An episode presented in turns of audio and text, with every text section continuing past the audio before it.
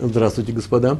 У нас очередной 16 урок из цикла «Учим Талмуд». Мы изучаем трактат Вавилонского Талмуда Бава Мыция, шестая глава, Переквов Асухер. Наш урок, как и все остальные уроки, начиная с 13 включая 13 мы проводим э, Лилуэ Нашамот в память двух евреев – Хаим Лейб Бен Мейер и Йента Блюма Бат Пинхас. Сегодняшний наш урок э, Гемары начинается, мы находимся на листе Дав Айн Хет Амуд Бейс, 78 лист, э, вторая страница.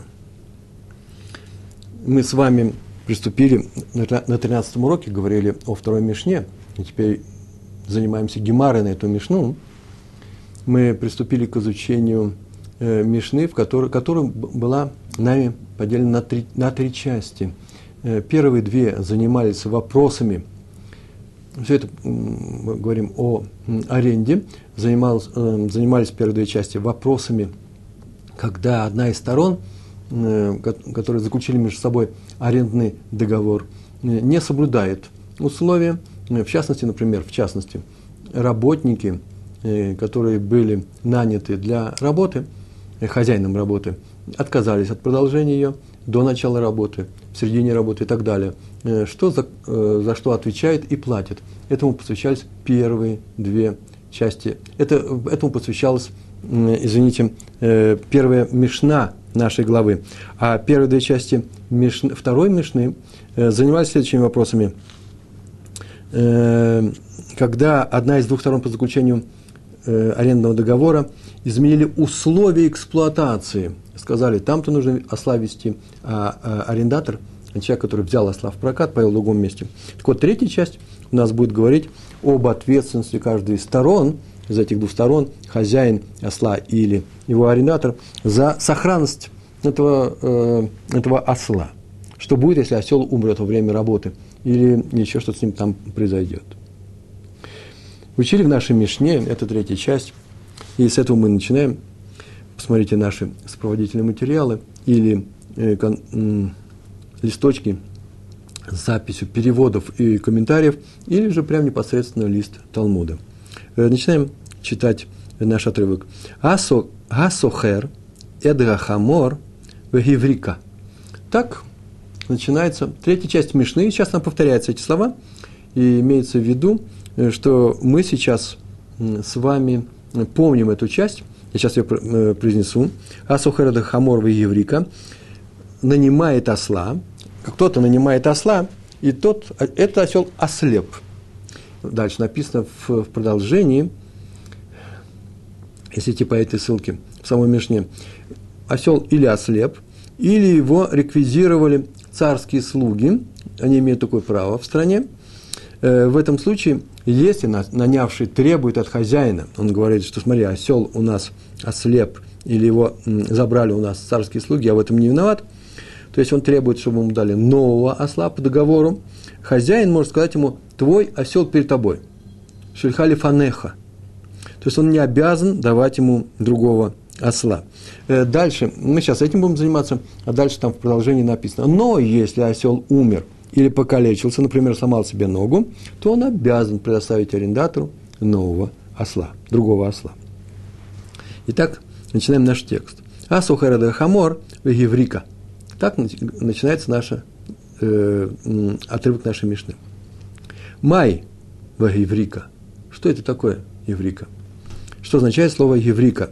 Э, ослепло мы переводим. Да? Э, на самом деле здесь э, нужно сказать, что осел, мы говорили об этом очень часто, в Мишне, да и в Гемаре, женского рода. Несмотря на то, что хамор вообще должен быть мужского, поэтому еврика ослепла, ослица ослепла. Май у еврика. Что это такое? Что еврика? Что имеется в виду под словом еврика?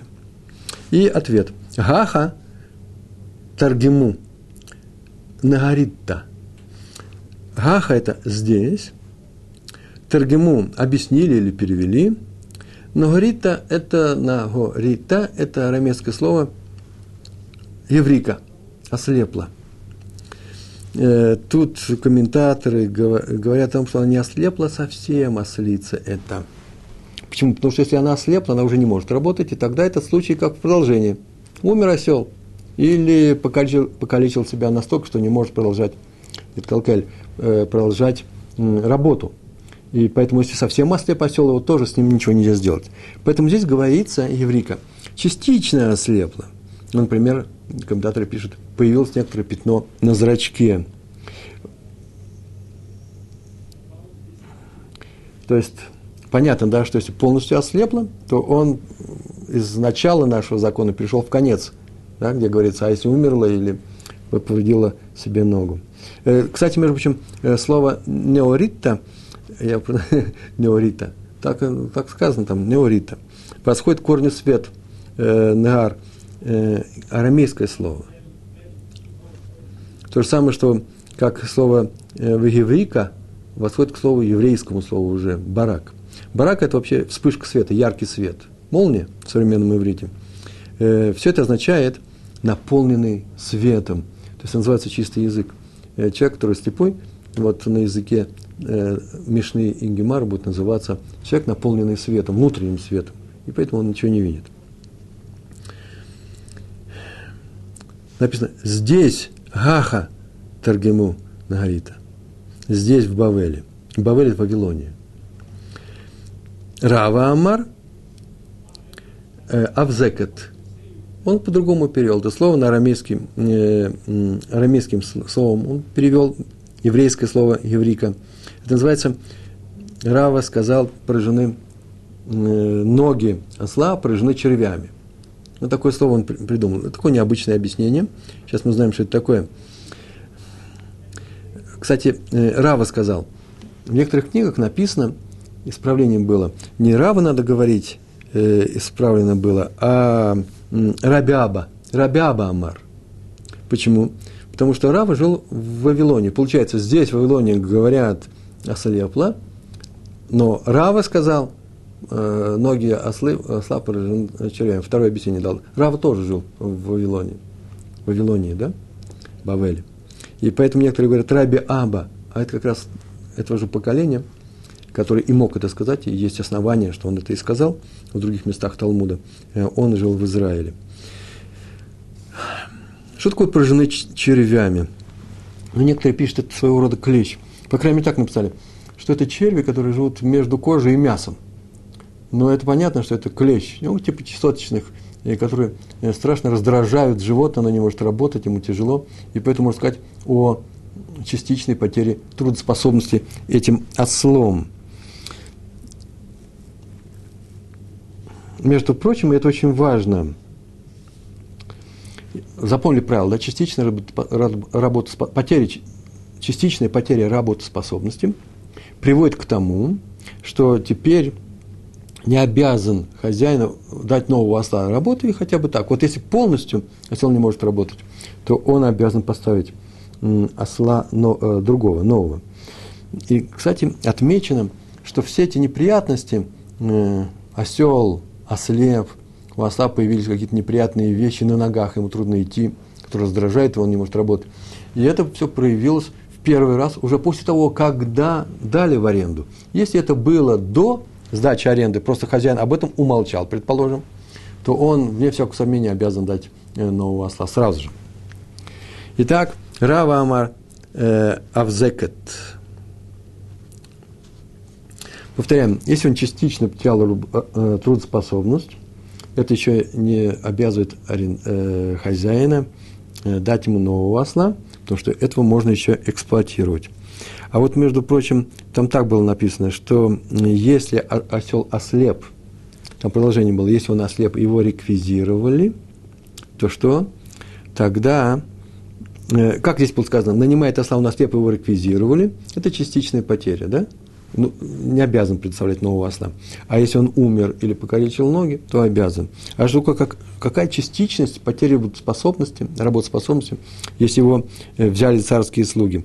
но хотя бы э, потеря именно частичная, потому что в, по времени они забрали на некоторое время, потом вернут. И поэтому ты теряешь именно э, только свои часы, ни больше, ни меньше. Э, речь идет о каблане. Каблан – это человек, который выполняет работу, например, свою работу, или по найму э, сдельную. И поэтому для него не важны часы. Если у него отобрали осла для перевозки, ему нужно перевести некоторые грузы, не сказано было, э, что это работа почасовая, он не по часам работает, то тогда э, он ну, теряет на том, что его отняли, пришли царские слуги, отняли у него осла, через 4 часа вернули. А если он работает по часам, то вне всякого сомнения, таков закон э, еврейский, э, хозяин осла, тот, кто дает его в аренду, обязан ему дать нового осла, или, по крайней мере, не берет деньги за аренду этих часов. Итак, у нас было сказано о том, что с ним что-то произошло, в частности, с ногами, э, какие-то клещи, и черви. В некоторых текстах написано, что здесь не что иное, как моль, которая раздражает его и находится э, в шерсти ног и, и кусает его. Я бы сказал, может быть, даже и блохи. То есть нечто, какие-то насекомые, которые у него на ногах. Интересно, что сейчас Гемара отвлекается и приводит историю э, на тему поражения э, червями ног. Э, не ног, а просто на тему поражения червями. Что такое такие черви? Она совершенно э, вещь не связана с арендой, но это очень характерно для Талмуда, который очень часто отвлекается на такого рода истории. Всего э, несколько строчек. Как только сказали, что Рава сказал, что тут дело все в червях, рассказ, рассказывается история. Гагу дамар легу. Некто, который, история, Гагу всегда это... Случилась история с одним человеком. Гагу это вот такой-то. Д, что? Который Амар Легу сказал им. Поскольку эта история передавалась в устной Торе из поколения в поколение до своей записи, то здесь не написано лишних слов, и поэтому комментарий на, э, на эту историю, о чем здесь говорится, получен от учителей, и всегда они были или записаны, контрас назывался, специальные листочки, которые записывали в каждой ешиве, и, может быть, большой ученый, вообще ученик мог записывать эти истории более подробно. Сама история сказана очень лапидарно, очень мало слов. Э, Дамар Легу, им. Кому им? И вот комментарий рассказ говорит о том, что царским прислужникам или э, большим министрам, которые заведуют, э, например, отцер, как называется, сокровищницей э, данного царя, или гардеробами и так далее. Там, где лежат э, дорогие вещи. Агу Дамарлегу, он сказал этим царским прислужникам высокого калибра, которые принимали решения э, такие непростые. А в зекат б милта демалка. Авзекат Бемилта Демалка, это называется поражено червями Бемилта. Черви поразили Бемилта. Милта – это вообще вещь. Демалка, принадлежащая царю. То есть нечто царское поражено червями. Э, рассказ, э, нужно так рассказать, что царское имущество, в частности, в, частном, в данном случае одежда, поражена червями, ну, молью. Что еще может поразить одежду? Амру лей – Бымай, сказали ему, то есть спросили его, что, какой вид одежды был поражен? במאי, что было именно поражено червями? בטלי כסף, או בטלי זהב, דהב, извините, на арамите, зайн приходит в далит. בטלי כסף, או בטלי דהב. Серебряная одежда или э, או בטלי דהב или золотая, на иврите זהב. Имеется в виду, в комментарии написано, в данном случае серебряная одежда – это не что иное, как одежда из льна, которая по, по цвету, его так красили специально, сам лен, сам лен бесцветный, э, он был такой яркой краской, э, серебряный. Вот это и было, называлось льняные царские одежды, назывались серебряными, э, серебром. Или золотая, батлей дегав, Здесь имеется в виду одежда из шерсти. Ну, по крайней мере, э, ее красили в красный царский цвет, пурпур, и это напоминало почему-то золото. Некоторые говорят, что за золото оно должно быть, должно быть золото э, такое насыщенного желтого цвета. Но вот говорили, что дорогое золото, очень дорогое, большие пробы, они как раз имеют красный оттенок. Это то, что называется красным золотом. Итак, он сказал, что у вас в, в гардеробе царском завелась, мо, завелась моль, и там уже идет э, какая часть одежды поражена. И его спросили, вместо того, чтобы побежать сразу, да, узнать, в чем дело, его спросили, какая одежда, золотая, золотая или серебряная. И он их сразу понял, и что, что происходит дальше. Ике де Амры. Есть такие, которые говорят. А теперь два варианта рассказа. То есть вот нужно знать, что в Талмуде это очень частый э, прием, когда идет несколько вариантность. Э, не линейная, а именно э, в нескольких вариантах. Э, как в наше время, да, э, в компьютерных представлениях разных текстов, то всегда можно выбрать какой-то новый вариант. Вот так устроен Талмуд. Он так говорит. Есть два развития, э, два изложения э, развития этих событий. Одни говорят следующее. Ике де Амрей. Битлей Кесов Амар. Он сказал, он ответил, сказал, серебряная одежда. Она поражена. Вы котлуга. И его казнили. Ике де Амрей. Другие говорят, а есть такие, которые говорят, Битлей Дегав Амар. Он сказал, что золотая одежда была э, поражена молью, червями, в Шавкуа, и его оставили в живых. О чем здесь рассказывается? О том, что когда он сказал серебряная одежда, когда он сказал, что серебряная одежда, то это же не что иное, э, как лен. А моль льняные вещи, как правило, не ест. А раз так, то увидали, что он обманывает. А раз он обманывает, даже не проверяли, его казнили. А когда сказали, что он сказал, что шерстяная, это может быть, его оставили в покое. Но не всех удовлетворяет такое решение, такое, такое объяснение. Есть э, э, такое объяснение всего этого – у царя вообще-то не льняные, не шерстяные одежды, самое главное его досто, э, достояние, богатство, а шелковые. И в эти шелковые одежды, э, шелк, он очень такой мягкий, воздушный, вшивали металлические э, нити. Причем металлические нити не простые, а серебряные, очень-очень тонкие серебряные нити. Это называлось серебряная одежда. Шелковая одежда с серебряными нитями. Или золотые, чтобы было очень красиво. Мастера это умели делать. И когда такие нити были в этой одежде, то это уже металл. А для этого приходится за ним особо смотреть. Моль шелк не ест. Но дело в том, что серебро, если его за ним не ухаживать, его не проветривать, его не чистить, оно темнеет, это известно. И поэтому, как только он сказал, что именно серебряная часть ваших одежд пострадала – Тут сразу же определили, что он вообще не справляется со своими обязанностями. Отсюда по этому объяснению следует, что он как раз был надсмотрщик за этой одеждой. А раз так, то он пушея называется. Он плохо исполнял свои обязанности. Там серебро у него покрылось э, матовый, ма, э, матовым светом, и его нужно было чистить. И поэтому его казнили. Проверили, наверное, его и казнили. Он сам себя выдал. А если он сказал, что золото, вот самый интересный момент здесь, на золоте вообще ничего не бывает, не появляется. И когда он сказал, что появилось что-то на золоте, я бы, например, ожидал, ой, обманщик, его тоже нужно казнить. Нет. А раз посмотрели, что на золоте что-то появилось, и он, э, эта вещь случайная, и может произойти с каждым, это не зависит от того, как ты за этим ухаживаешь, то он не виноват. Он свои обязанности э, исполнял честно. И его оставили в покое. Э, э, такое второе объяснение всего этого. Итак, наша Гемара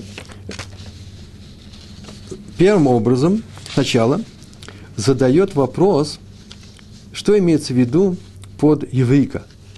После того, как выяснилось, что здесь э, речь идет о частичном нарушении трудоспособности осла, мы понимаем, о чем говорится весь закон, третья часть Мишны. А именно, если она ослица, ослица частично ослепла, или частично потерял трудоспособность, потому что на ногах у нее завелась какая-то болезнь, ну, например, какие-то э, гнилостные черви, это так можно представить, а некоторые говорят, вообще начали кости гнить, тоже такое объяснение, то он, арендатор, нового осла не получает. Говорят, что такое твое счастье. Это же появилось при тебе, это же не появилось не у хозяина в, э, в доме, а когда ты привел своего осла, и теперь ты пошел работать, теперь это проявилось. Это твое счастье. И нового осла не дают. А если ослеп осел, ну веди его на поводке, осторожно, аккуратно, все-таки он же ходит, осел. А если что-то с ногами, значит, будете медленно работать, будешь, ему помогать. А если пришли царские слуги, которые, когда идут и переносят царское имущество из одного места второе на другое, то есть общая э, повинность такая всех э, людей этой страны, которая заключается в том, что они отбирают осла, реквизируют, как на случай войны, реквизируют в первом месте и, и несут, пока его не используют, потом его бросают, берут нового, то это тоже твое счастье. Это тоже частичная м, потеря трудоспособности, ну, частично по, времени потерял. Об этом тебе нового осла не представляют. Вот сейчас этим будем заниматься. Будем заниматься именно реквизированием а, э, темы реквизации ослов. Итак, нанимают осла, и тот ослеп, или что? Так написано. Замечайте, заметьте, следующее слово так называется. О шинаси тангария. После двух точек идет такое выражение, это из. Или сделалось ангарией это выражение, греческое слово ангари, это очень часто именно те люди, которые, часто говорят просто солдаты царские, которые идут на задание и несут какой-то определенный груз, его нужно довести. А часто называют вообще ангари, это сам процесс, когда реквизируют, это, это реквизируют ослов э, чужих э, по дороге. И осел стал ангарией. Так написано. О, шенесит ангария. Сделался ангарией. Ну, в таком случае, как мы знаем, нанявший требует от хозяина, чтобы тот предоставил ему другого осла.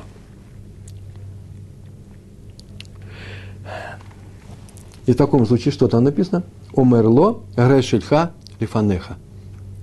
Твое перед тобой. Тут может сказать им, твой осел, который ты взял, твой осел в смысле арендованный твой осел, он перед тобой, он у тебя, и не обязан давать другого осла.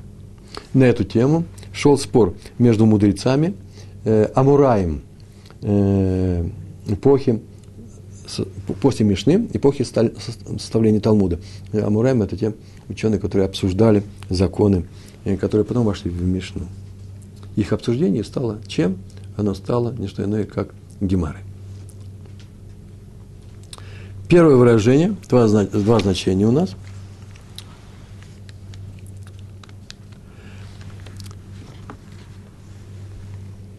два спора между мудрецами и Амураем. Амар Рав. Амар Рав сказал Рав.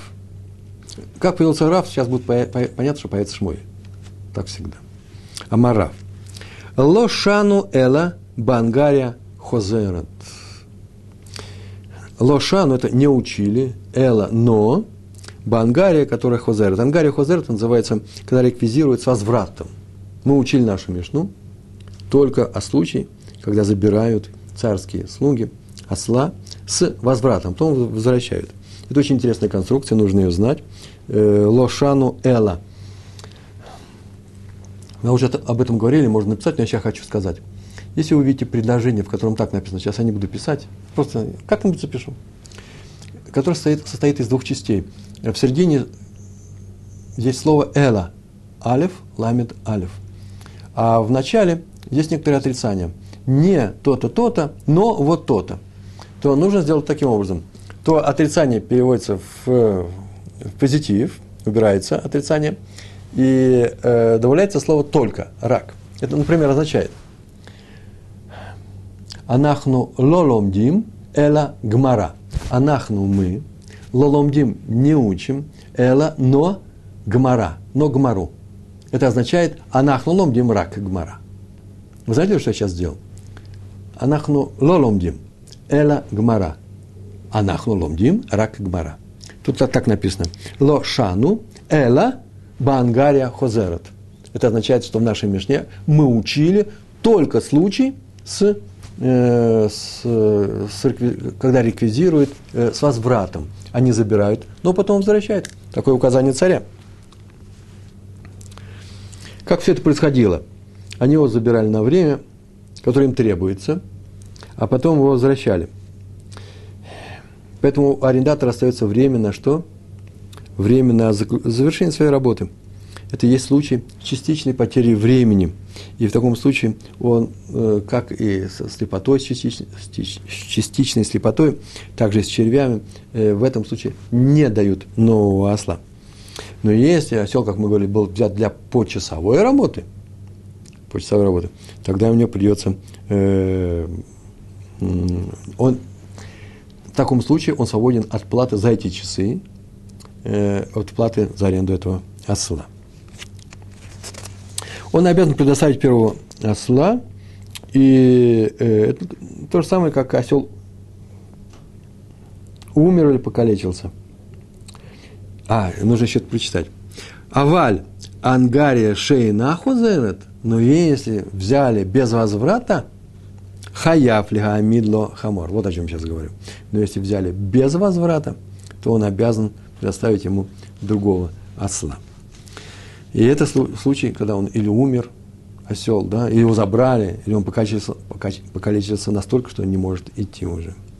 Итак, Рав сказал, наша Мишна, в которой сказано, что если осла реквизировали, ангария, и в нашей Мишне сказано, он не обязан предоставлять нового осла, наша Мишна занимается случаем, когда это ангария, когда забрали, реквизировали с возвратом.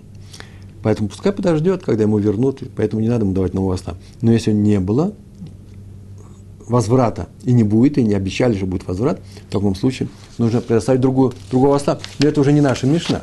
Мишна наша говорит о том, что надо вернуть. На это Шмуэль сказал, у Шмуэль Амар. Итак, в нашей, повторяю, Мишне сказано, если взяли царские слуги, нового осла не надо. Пришел Рав и сказал, что это случай, когда они взяли на время и вернут его. Шмуэль сказал, Шмуэль Амар, Бейн Ангария Хозерат, Бейн Ангария Шейна Хозерат, им Бадера Галиха Нитла, Омерло Гареш Халифанеха. Я знаю, сейчас, я знаю, что я сейчас много прочитал, сейчас я все переведу. Бен Ангария Хозерат, с точки зрения закона, совершенно неважно, реквизирует его с возвратом или реквизирует без возврата, это одно и то же. Это называется Бен Ангария Хозерат, Бен Ангария Шейна Хозерат, как так, как и эдак. Все равно один и тот же закон. Какой закон, как он звучит? Им бадерах алиха нитла. Если бадера алиха, если по дороге взята бадерах Алиха по дороге взята, нетла, забрали его царские слуги, то он умерло, гареш, э, а, умерло, говорит ему, ареш халифанеха, не дам тебе нового осла, а говорит он ему, вот твое перед тобой. То есть хозяин не обязан предоставлять ему другого осла. Так сказал Шмуэль. Рав сказал, если забрали с возвратом, не обязан. Если сказали без возврата забирают, забрали без возврата, обязан дать нового осла. Шмуэль сказал, в том и в другом случае одно и то же. Он не обязан ему давать. И если забрали его Бадара Алиха. Что такое Бадара Алиха? Э, э, Алиха? По дороге. Взяли его по дороге. Что все это означает?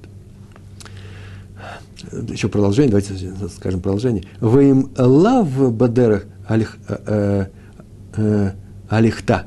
А если взяли не по, по дороге, не по дороге, נטלה не по дороге ее забрали. חייב להעמיד לו חמור. Обязан он ему, להעמיד, дать, поставить לו ему חמור, нового осла. Не что иное. Здесь очень интересное место, как все это объясняется. Значит, следующим образом объясняется. Есть два объяснения. Есть Раши и Тософот. Они совершенно разные. На удивление разные, что здесь у нас сейчас происходит. Мы сейчас рассказывали по Раши. А именно, идут царские слуги и несут какой-то груз на каком-то осле. Осел явно не их. Они подходят, к твоему ослу, забирают его, царские слуги. Твой груз убирают, кладут на этого осла свой груз и идут дальше в своем направлении. Когда осел устает, или же некоторые говорят, нет, вообще они идут до тех пор, пока не встретят нового осла. Тогда они берут нового осла, а старого освобождают. И поэтому, если ты хочешь, чтобы его тебе вернули, верни, э, э, э, ты его можешь взять, иди за ними э, и возьми его. Так вот, о чем сказал Шмуэль? Шмуэль сказал очень простую вещь. Если они пошли в твоем направлении, тебе все равно туда нужно идти, то иди за ними. Они тебе его вернут. Вот если они пошли не в твоем направлении, лобадера галиха, вот тогда, конечно, ты совсем в другую сторону идешь, тогда тебе хозяин осла должен предоставить нового осла по договору, который мы с ним заключили. Каким-то образом я делается, этого я не знаю, я, у меня есть много предположений, если он уже в пути находится, как он вернется к хозяину, или хозяин рядом с ним идет, вполне возможно, и очень часто это было, и мы уже говорили об этом, говорили об этом, что погонщик осла и есть погонщик осла. Тот, кто нанимает осла, это хозяин груза, он нанимает осла с погонщиком, мы как-то говорили об этом, и он идет рядом с, э, со слом, он за ним ухаживает, он его ведет, кормит, если это в далекий путь они идут. Мы уже говорили об этом первых, на первых уроках, были такие случаи. Э, так или иначе, если он идет в твоем направлении, так это твой такой мозаль. Какой твой мозаль? Э, э, ты его получишь в конце, они тебе вернут. Поэтому не важно, вернут, не вернут, ты его так получишь. Если идут не в твоем направлении, то что? То тогда тебе нужно представить нового осла. Раши пишет еще глубже, сейчас пока рассказали по Раши, но Раши еще и добавляет. Если арендатору было с ним не по пути, с этими слугами царя, владелец, а, владелец осла должен поставить ему нового, э, нового. А если было по пути, то владелец так может сказать такую фразу. Я ее выписал. Нам обоим с тобой не повезло. Называется мозаль. Э, можете говорить судьба, можете говорить э, э, звезда, э, мне тут подсказывают счастье. Таково твое счастье, которое на тебя упало. Ну, счастье в кавычках. Понятно, что мы, когда говорим, э, поздравляем, поздравляем друг друга, мы говорим «мазаль тов». Видите, само слово «мазаль» очень даже нейтральное, поэтому мы говорим «добрых тебе звезд», «доброго у тебя созвездия», «доброго тебя…» Это называется все вместе счастье. Счастье – это «мазаль тов», хорошие вещи. А сам по себе мозаль может быть просто судьба. Так, что получится. Бывает хороший мозаль, бывает плохой мозаль. Так вот, твой мозаль таков – что, извини, у тебя э, его отняли, э, и не по пути, э, они, не по твоему пути они пошли. Называется «Нам обоим не повезло». Еще, еще осторожно скажем. Если они пошли именно по пути, нам обоим не повезло. Почему? Потому что я же ведь теряю, я хозяин осла, теряю деньги за аренду, ты за это время же не платишь, пока осла у тебя нет – а ты теряешь э, именно тоже время свое, работа не будет вовремя выполнена. Поэтому, поскольку у нас одинаковая ситуация с мозалем, с этим счастьем, в кавычках, то я имею право не заменять тебе осла. И Раши добавляет, поэтому иди за ним, за этим ослом. А до перевозки у тебя же груз, найми себе другого, пока на время. А потом, когда возьмешь этого осла, дадут тебе этого осла, ты его заберешь. Такое объяснение Раши дал то Сафот очень удивились. Какой еще новый осел? Тут об этом и близко не рассказано. Возьми нового осла и иди за ним. А некоторые так еще объясняют на это. Так они говорят. Если уж ты взял нового осла, то зачем тебе нужен тогда старый? Ну, отняли, отняли, мозаль хозяина. Поэтому они это объяснение полностью отвергают и дают нам совсем другое объяснение. Когда мы говорили о том, Бедерах Алиха, Бадаргалиха по дороге, по дороге его взяли, то это означает впрямую. Где его взяли, этого осла? На дороге или по домам шли они собирали? Оказывается, царские слуги могли ходить по домам и отнимали у людей ослов, прям заходили, где тут у вас ослиная конюшня, забрали осла и шли в другой город, там меняли ослов и так далее шли. Это одно. А второй случай, когда они ходили не по домам, а только на дороге – так вот, если у тебя взяли на дороге, это одно. Бадер Галиха. А если у тебя взяли не на дороге, когда он у тебя был дома, осел, совсем другое дело. А именно, дело в том, что если они взяли осла на дороге, когда уже вышел в дорогу, и они не собирались, те, которые, слуги, которые не собирались искать по домам, то твой осел перед тобой. Взяли у тебя на дороге, твой осел перед тобой. Иди за ним, получишь его обратно. Э, ведь они бы... Э, это именно твое счастье. Почему? Потому что ты же его вывел, вывел на дорогу. У меня-то осел стоит в, э, дома. Они по домам не ходили. А вот если бы, и поэтому я тебе нового осла не представляю, а вот если бы они взяли не на дороге, а, например, у тебя дома, перед тем, как ты пошел, вышел в дорогу, то обязан дать другого, на самом деле, по Тософот. Почему? Потому что дома они могли взять и у меня, и у тебя, и у хозяина, и у арендатора. У нас общий мозаль, поэтому ты здесь ни при чем. А раз ты здесь ни при чем, я тебе представляю, что э, обязан дать другого. Такое объяснение э, нашей, э, нашей, нашей гемары. Дальше мы, ну, я еще буду говорить и о, о Шмуэле и Рав. Сейчас на этой части мы сейчас заканчиваем. Сейчас у меня несколько минут еще осталось. Вот э, пять, чуть больше минут. Я вам сейчас расскажу э, резюме все, все наши э, мешны, все наши гемары. Да, сначала я так и сделаю, а потом я расскажу одну историю, которая касается э, червей. В, в Талмуде неоднократно приводятся черви, которые кушают одежду с Божьей помощью. Итак, я сейчас перехожу к закрепить нужный материал. В нашей Мишне сказано, что если арендовали осла царские слуги, то что? Он не обязан давать ему нового осла. Давайте Рав объяснил, сказал, что в нашей Мишне сказано о том, что реквизировали с возвратом, вернут потом. Ну как с возвратом? Комментаторы об этом пишут. Они ведут его, ведут. Если хозяин идет за ними, то они вернут ему. Если не идет за ними, то не вернут. Это называется с возвратом. Или, например, э, э, э, они обещали его вернуть. Есть несколько объяснений. Так или иначе, с возвратом, это значит, рано или поздно ты его получишь.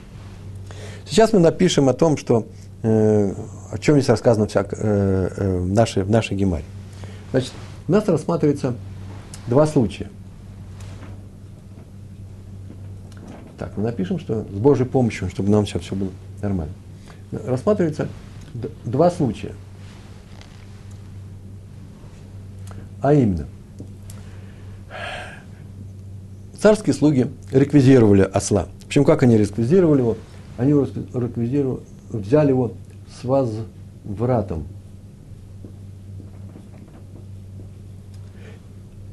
Наш случай. И это все будет в согласии с Рав так сказал. Так вот, с возвратом. Или если без возврата, без возврата, так он сказал, наша Мишна говорит с возвратом, в случае без возврата, Рав сказал, э, не наша Мишна, э, по Раву здесь не дает нового, не дает нового осла, а здесь дает, дает э, нового осла. И в таком случае Рав сказал, смотрите, я здесь пишу Рав, вот наша Мишна.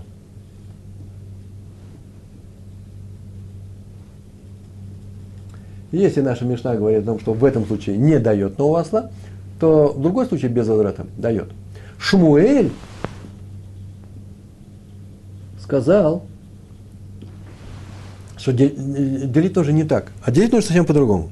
А, а, а именно, взяли его на дороге, на дороге или не на дороге. По, согласно, согласно Раши, это значит, прям шли, только, только на дороге брали. Согласно Тософот, они брали на дороге, но не в домах. А согласно Раши, на дороге в ту, и шли в ту сторону, в которую нужно идти тебе. Или не на дороге. То есть шли они совсем в другую сторону. Да? Сейчас мы не будем сейчас делать эти разграничения, но главное, что э, Шмуэль сказал, э, что не, не нужно давать нового осла, вот эта Мишна, вот о каком случае рассказано. Это у меня такая стрелочка. Не дает нового осла по Шмуэлю.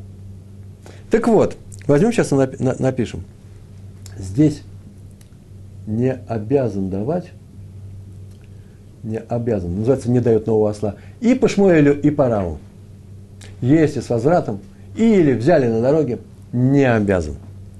Если взяли осла, осла взяли без возврата, без возврата, то обязан дать. В каком случае? Вот здесь я напишу, смотрите, обязан. И для Шмуэля и для Рава. Это очень важно. Почему? Потому что Рав говорит, что если не на дороге, то обязан. А Рав говорит, если без возврата. Поэтому, если взяли без возврата и не на дороге, то обязан дать. Обязан. А вот в этих случаях, когда э, половина на половину, э, у них расхождение есть. А именно, если взяли с возвратом, то по Раву не обязан, так мы напишем, Раву не обязан. А Шмуэль, поскольку не на дороге, говорит, обязан. Или же, если Рав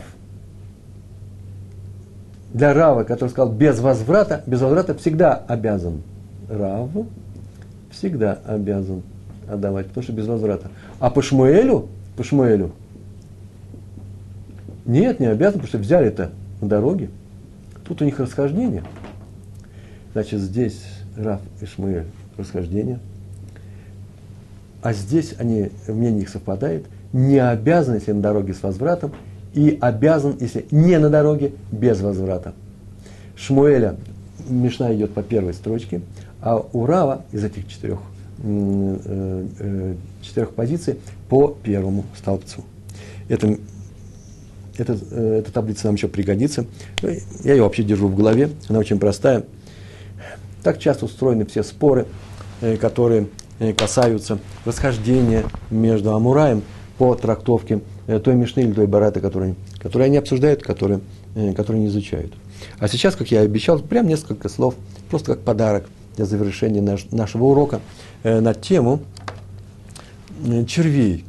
Как у нас здесь было сказано, что некто, один человек пришел и сказал, э, пр, моль поразила э, царскую одежду. Спросили его, серебряную или золотую? Он сказал, серебряную, по одному из вариантов. А, серебряную, его казнили. Э, по другому варианту, золотую. Золотую это значит шерсть, на самом деле, э, э, да, льняная, серебряная. А, он сказал золотую. А шерсть едят, и он сказал правду, а лен не едят, он обманщик. По второму варианту, это было связано с золотом и серебром, и казнили его именно за то, что он пренебрегал своими обязанностями, называется пуше, и серебряные части одежды не чистил, и когда выяснили, что он, он, а, они порежены, э, его наказали. А золотые части э, чистить и не чистить ни, ни, к чему, ни к чему это не приведет, и поэтому он был не виноват в том, что случилось такое несчастье, золото вдруг потускнело. Кто об этом был, когда ему слышал. Такая же еще история есть, написана в Брахот. Не такая, примерно такая э, в Брахот, 56, 56 лист. Э, там было написано, рассказ, рассказывается история про человека, которого звали Баредия. Бар-Эдия. Он, оказывается, умел э, рассказ, разгадывать сны. И все, что он рассказывал всегда, э, все это сбывалось. Вообще в том месте на Брахоте говорится о снах. Э, очень интересное место. И к нему обращались известные раввины, Рав, а, Рава и Абая. Рова, да? Ну, в нашем, на наших уроках э, сефарская э, э, транскрипция, да? Рава. И так получилось, что всегда он Абая рассказывал к, к хорошему, поворачивал, и так все избывалось. А когда приходил Рава, я рассказывал ему свои сны, он всегда а, рассказывал ему вообще трагические концовки, которые тоже случались. Так оно и происходило. Потом выяснилось, что, оказывается, Абай платил ему, а Рава не платил.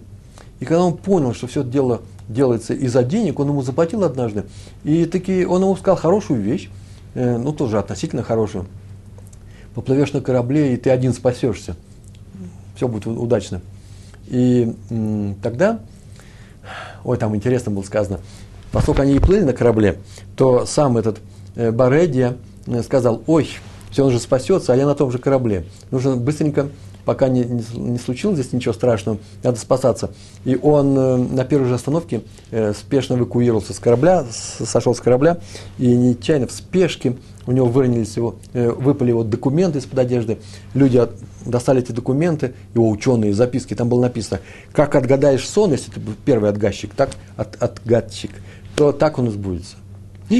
И, тут э, Рава понял, что вот какой он обманщик, он вообще-то просто пользовался тем, что он первый, первый человек, который разгадывает сон, э, всегда его удачно разгадает. И так иначе он его проклял, тот услышал о проклятии Рава, и действует правило. Если мудрец проклял, проклятие всегда сбудется. А есть второе правило. Если удалиться от мудрецов, то это называется галут, да? Если это уйти в галут, то начинается новая судьба, как мы сегодня говорили, новый мозаль начинается.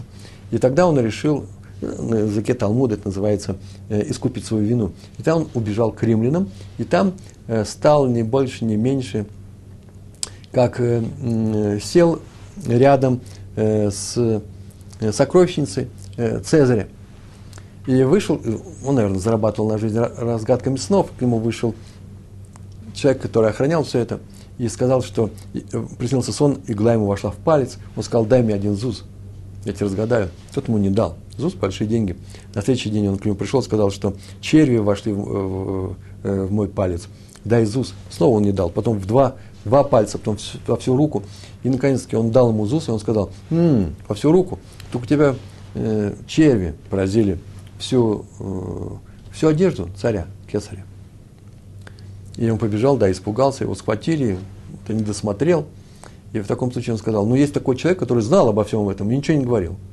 И тогда схватили этого Баредю э, и э, казнили его. Почему? Потому что, оказывается, так ему сказали, ты из-за нескольких зуз э, лишил царя э, его одежды, которая стоила там большие деньги, а за это тебя казним. Так иначе, оказывается, он не убежал от э, проклятия Равы.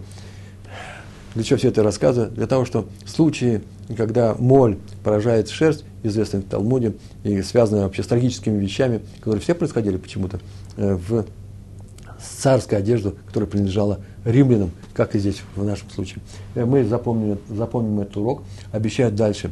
Просто очень интересное развитие этих двух идей Шмуэля и Рава – под, э, с подключением новых барайт, вам нужно все повторить с Божьей помощью, э, и тогда вы получите удовольствие и будете подниматься в учебе. Э, успех вам на этом пути. Большое спасибо.